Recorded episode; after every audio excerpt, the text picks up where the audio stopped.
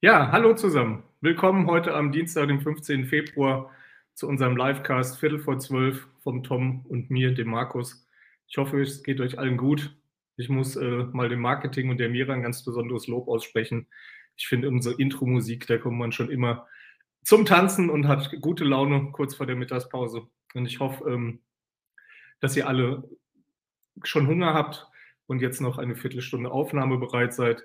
Wir beschäftigen uns heute mit einem Thema, was hoffentlich auch die Einsteiger in die Marktforschung und aber auch in das Custom Experience Management interessiert. Alle, die Touchpoint messen sollten, ähm, hier ein paar Tipps und Tricks kennen. Und deswegen haben wir uns einfach entschieden, heute mal über Fallstricke bei der Fragebogenerstellung zu sprechen. Wie ihr seht, ich bin heute alleine. Der Thomas ist leider krank und fällt auch die Woche aus. Ähm, ich wünsche dir von hier aus gute Besserung, Thomas. Werd schnell wieder gesund. Wir freuen uns, wenn du da bist. Du machst uns immer viel Spaß aber erhol dich auch gut.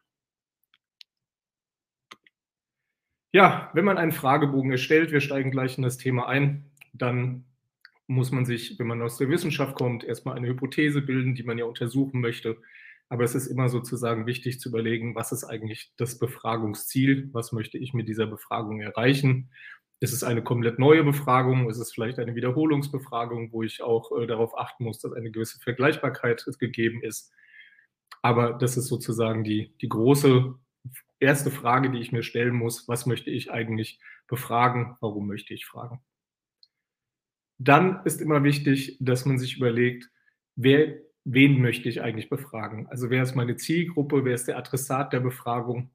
Und hier gilt es darauf zu achten, dass man zum Beispiel auch die Sprache spricht, die derjenige spricht. Ein Experte möchte mit Expertensprache ähm, ja angesprochen werden, möchte sich auch da wohlfühlen und im Expertenkontext sein, wohingegen vielleicht Senioren, Kinder, ähm, Lieschen Müller von nebenan äh, eine andere Sprache erfordern. Wichtig ist auch, mit was für einer Erhebungsmethode ich den Fragebogen mache. Der Fragebogen ähm, auf einem mobilen Tablet oder einem Touchpoint sollte anders aussehen, sollte gegebenenfalls kürzer sein, kann dafür aber auch Bildmaterial, Smiley-Skalen oder sowas verwenden, was zum Beispiel bei einer telefonischen Befragung sehr schwer ist. Bei einer telefonischen Befragung habe ich die Möglichkeit, genauso wie bei einer Face-to-Face-Befragung, dass der Interviewer auch Hilfestellungen gibt, noch mehr Erklärungen gibt. Das habe ich natürlich bei Online- und Mobile-Befragungen oder generell nicht.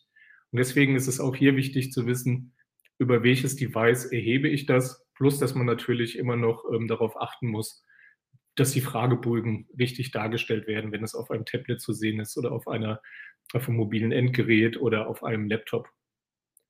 Dann muss ich mich entscheiden, was für Fragetypen nutze ich. Und ich habe das heute außen vor gelassen. Ähm, aber ähm, es ist, denke ich, den meisten klar, dass es geschlossene Fragen gibt. Das sind Fragen, die ich anhand einer Skala abfrage. Es gibt halboffene Fragen. Das sind Fragen, wo ich gewisse Antwortoptionen vorgebe, aber auch noch offen nachfrage, fällt dir sonst noch was ein oder sonstiges. Und zwar, das heißt, haben wir eigentlich in unserem Fragebogen vielleicht Aspekte zur Auswahl, warum man eine Marke liebt, vergessen. Und das möchten wir noch wissen. Und dann gibt es natürlich die komplett ungestützten, die ganz offenen Fragen, wo es darum geht, nachzufragen, warum hast du denn so bewertet? Oder an welche Marke kannst du dich erinnern, die du die letzten vier Wochen gesehen hast? Und wir geben keine Möglichkeit vor. Und das ist natürlich wichtig, dass man hier auch überlegt, ähm, was mache ich, weil in dem Moment, wo ich dem Befragten eine Antwortmöglichkeit gebe, beeinflusse ich ihn natürlich auch zu einem gewissen Grad schon. Weil ich ihn darauf frame, was könnte man hier antworten, im Gegensatz zu, ich frage eigentlich mal dich komplett offen.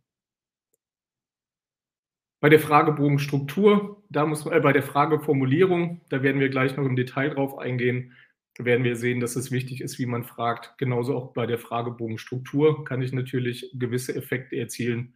Habe ich ein Thema schon mal besprochen, dann ist es so, dass ich natürlich im Fragebogen äh, auch hier schon eine gewisse Erinnerung dran habe. Wichtig ist auch das Thema Messmetrik. Ähm, hier ist es so, dass man immer ähm, eine Messmetrik verwenden muss, die ähm, ja entweder schon validiert und geprüft ist oder wenn man etwas Neues äh, entwickelt, das hier gewisse Anforderungen erfüllt. Was ich mir bei der Fragebogenerstellung auch immer überlegen muss, ist das Thema, was möchte ich eigentlich analysieren? Sicher hängt das damit zusammen, dass man ähm, das Befragungsziel im Auge hat, Aber natürlich möchte ich gewisse Regressionsanalysen, Faktoranalysen, Treiberanalysen, Cluster nachher bilden.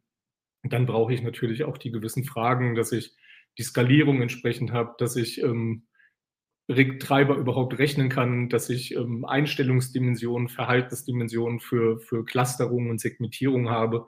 Und deswegen muss man sich bei der Fragebogenerstellung tatsächlich auch schon die Gedanken dazu machen, was ähm, möchte ich letztlich eigentlich analysieren. Mein Credo ist, und es ist so ein bisschen das Sesamstraßenprinzip, wer nicht fragt, bleibt dumm. Wenn man etwas wissen will, ist die einfachste Methode danach zu fragen.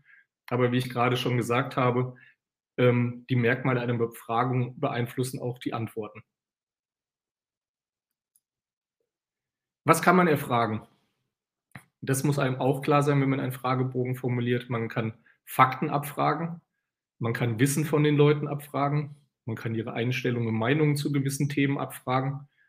Auch das kann man alles äh, geschlossen, offen, halboffen machen. Man kann sich fragen, wie sie bestimmte Sachen sich vorstellen, wie Situationen sein könnten. Man kann sich fragen, wie sie sich verhalten. Zum Beispiel, du hast jetzt das Produkt kennengelernt, könntest du dir das vorstellen, morgen zu kaufen? Und natürlich können wir gewisse Emotionen abfragen. Wie hast du heute Nacht geschlafen? Fühlst du dich gestresst? Bist du glücklich? Und andere Sachen. Bei der Fragenformulierung ist es wichtig, dass diese einfach und verständlich sind. Es bringt nichts, hier mal vielleicht äh, Experten, Ärzte und so weiter außen vor, aber auch für die ist es natürlich einfach, sich in ihrer Sprache zu bewegen. Ähm, man muss konkret sein, auf den Punkt formulieren, relativ kurze Sätze machen, weil es ist leider so, ist der Satz zu lang, vergisst man vielleicht, was am Anfang stand. Man sollte die Gesprächssprache sprechen. Und das habe ich in der Einleitung ja auch schon gesagt, es ist wichtig, darüber zu reden, ähm, also genau so zu sprechen, wie die Zielgruppe ist. Mit Kindern benutze ich Kindersprache, mit Jugendlichen im Idealfall Jugendsprache, mit Ärzten medizinische Sprache, mit Managern Managersprache.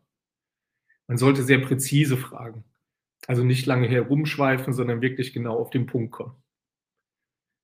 Das ist auch ein ganz wichtiger Punkt. Man sollte nur so genau fragen, wie der Befragte auch antworten kann. Also es bringt nichts, zum Beispiel einen Käufer von einem Auto danach zu fragen, wie er mit dem internen Prozess zu, bei der, beim Kaufen zufrieden war. Der Käufer hat geantwortet, äh, hat äh, das Auto gekauft beim Berater zum Beispiel. Und was danach passiert ist, kann er überhaupt nicht beantworten. Er kann es sich vorstellen, aber er kann es nicht beantworten. Und es muss ein eindeutiger Bezugsrahmen sein, also keine Mehrdimensionalität. Ein Beispiel ist hier, hast du dich von einem Berater beraten lassen und fandest du die Beratung gut? Und da kommen wir nämlich auch schon zum nächsten Punkt. Man sollte natürlich keine Suggestivfragen stellen, sondern fandest du die Beratung gut? Ist schon unterschwellig, dass man demjenigen, der die Frage beantwortet, in den Mund legt, okay, eigentlich war die Beratung ja gut. Ich fand sie zwar eigentlich nicht so gut, aber hier ist sie schon mal gut. Das so, da wäre es zum Beispiel besser, dass man einfach fragt, wie zufrieden warst du mit der Beratung und schon keine Wertung mit reingibt. Wichtig ist auch, dass man bei äh, heiklen Themen, das sind meistens ähm, gesundheitliche Themen, äh, Themen, die finanzielle Sachen betreffen, gegebenenfalls auch erst indirekt fragt oder zu diesem Thema hinführt über eine gewisse äh, Phase im Fragebogen, sodass derjenige Vertrauen aufbauen kann.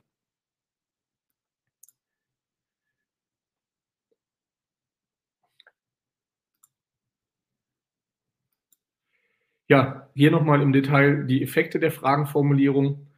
Ähm, einzelne Wörter können einen Effekt haben. Hier ein Beispiel, glauben Sie an die große Liebe, ist eine andere Frage als, glauben Sie eigentlich an die große Liebe? Und alle Beispiele, die ich euch hier aufgeführt habe, die zeigen, dass ähm, die sind wissenschaftlich fundiert. Harte und weiche Formulierung. Sollte man etwas verbieten oder sollte man etwas erlauben, hat einen Effekt auf das Antwortverhalten unbalancierte und versus balancierte Fragen. Hier geht es darum, dass ähm, man gewisse Sachen, ähm, ja, wie es hier da steht, finden Sie, dass in einem Betrieb alle Arbeiter in der Gewerkschaft sein sollten oder finden Sie das nicht? Oder ich lasse ihm eine Wahl. Das heißt, oder muss jemand, jedem Einzelnen überlassen werden, ob er in der Gewerkschaft sein will oder nicht. Es ist auch wichtig, dass gerade wenn man Matrixfragen hat, die zuerst und zuletzt genannten Informationen besser verarbeitet werden als andere Informationen. Deswegen bietet es sich auch immer an, sowohl Frageblöcke als auch einzelne Frage-Items zu rotieren. Und wichtig, das hatte ich vorhin schon gesagt, ist die Skalenbeschriftung und Gestaltung. Ähm, Skalen müssen immer objektiv, reliabel und valide sein. Das heißt, wenn ich das Projekt, die Studie wiederhole, dann müssen ähnliche messbare Effekte ähm, zum Tragen kommen. Und natürlich hat es einen Unterschied, ob ich Skalen ähm, rot-grün gestalte, Smileys dazu packe, ähm, Abstände visualisiere durch Bilder. Und das muss einem bewusst sein. Und darauf ist zu achten. Und das richtet sich immer danach mit, was möchte ich eigentlich als Befragungsziel haben. Auch die Reihenfolge in der Frage kommen, Fragebogen haben einen Effekt. Wir unterscheiden hier vier Effekte. Zum einen den Konsistenzeffekt.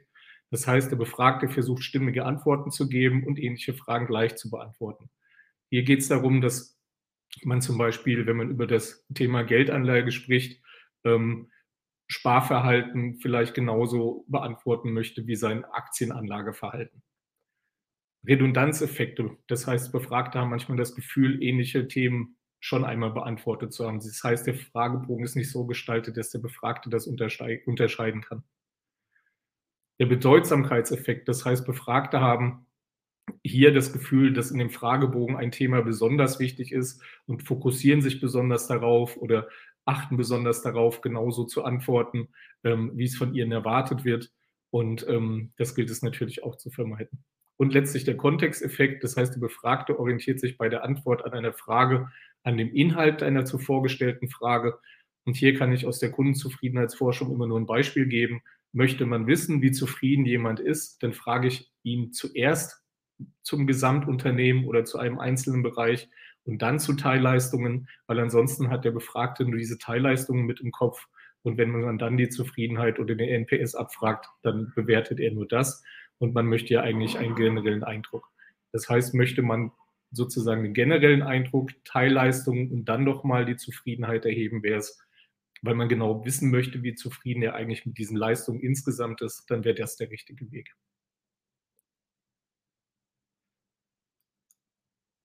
Ja, wir kommen auch schon zum Ende von unserem heutigen Livecast. Wie gesagt, es geht eigentlich darum, euch kurz äh, zu informieren, Updates zu geben, Know-how zu transferieren, kurz vor der Mittagspause. Am kommenden Donnerstag geht es um das Thema Terminologie im Experience Management. Was ist eigentlich Zufriedenheit? Was ist eigentlich Kundenbegeisterung? Was versteht man unter Product Experience? Was ist Custom Experience? Und kommende Woche möchten wir an Marktforschungsdienstag uns mit dem Thema Segmentierung auseinandersetzen und am kommenden Donnerstag dann im Experience-Blog uns mit dem Thema Personas auf LinkedIn, YouTube, Facebook und Twitter ja, euch zeigen, was ist das eigentlich und wie unterscheidet sich das voneinander. Zum Abschluss möchte ich daran erinnern, dass heute der Kinderkrebstag ist. Es steht im Zeichen der, des Kampfes von Kindern und ihre Eltern gegen Krebs. Ich als Vater von zwei Kindern bin zum Glück von dem Thema verschont, kenne aber leider Freunde, die ähm, da sehr betroffen sind. Und ich kann jedem, der, äh, allen Kindern und allen Eltern, die davon betroffen sind, nur alle Kraft schenken. Ich bin mit meinen Gedanken immer bei euch und hoffe, dass es euch gut geht und wünsche euch ähm, ja, eine schöne Zeit. Ich hoffe, ihr hattet viel Spaß bei unserem ähm, Livecast heute, auch wenn wir mit einem schwierigen Thema geendet sind. Ich ähm, wünsche euch allen eine erfolgreiche Woche. Freue mich, wenn ihr am kommenden Donnerstag wieder einschaltet. Und bis dahin alles Gute, euer Markus. Tschüss.